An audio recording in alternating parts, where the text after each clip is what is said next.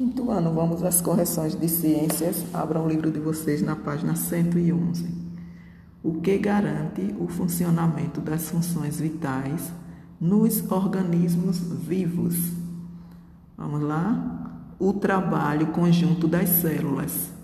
Ponto, continuando. Ele permite que milhares de reações químicas aconteçam.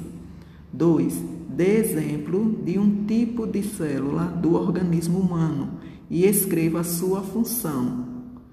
Então, vocês podem citar célula muscular, que possibilita o movimento dos músculos do corpo.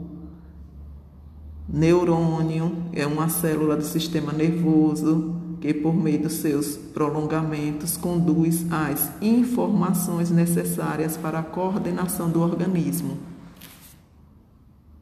3.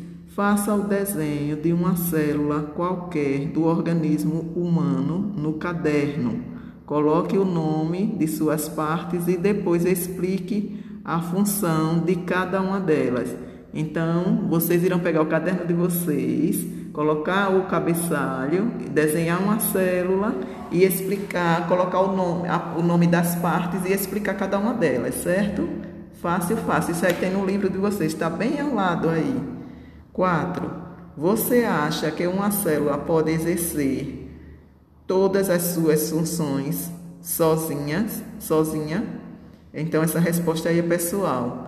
Tiverem dúvida, releiam o que foi é, explicado até agora e depois cada um faz a sua resposta, ok?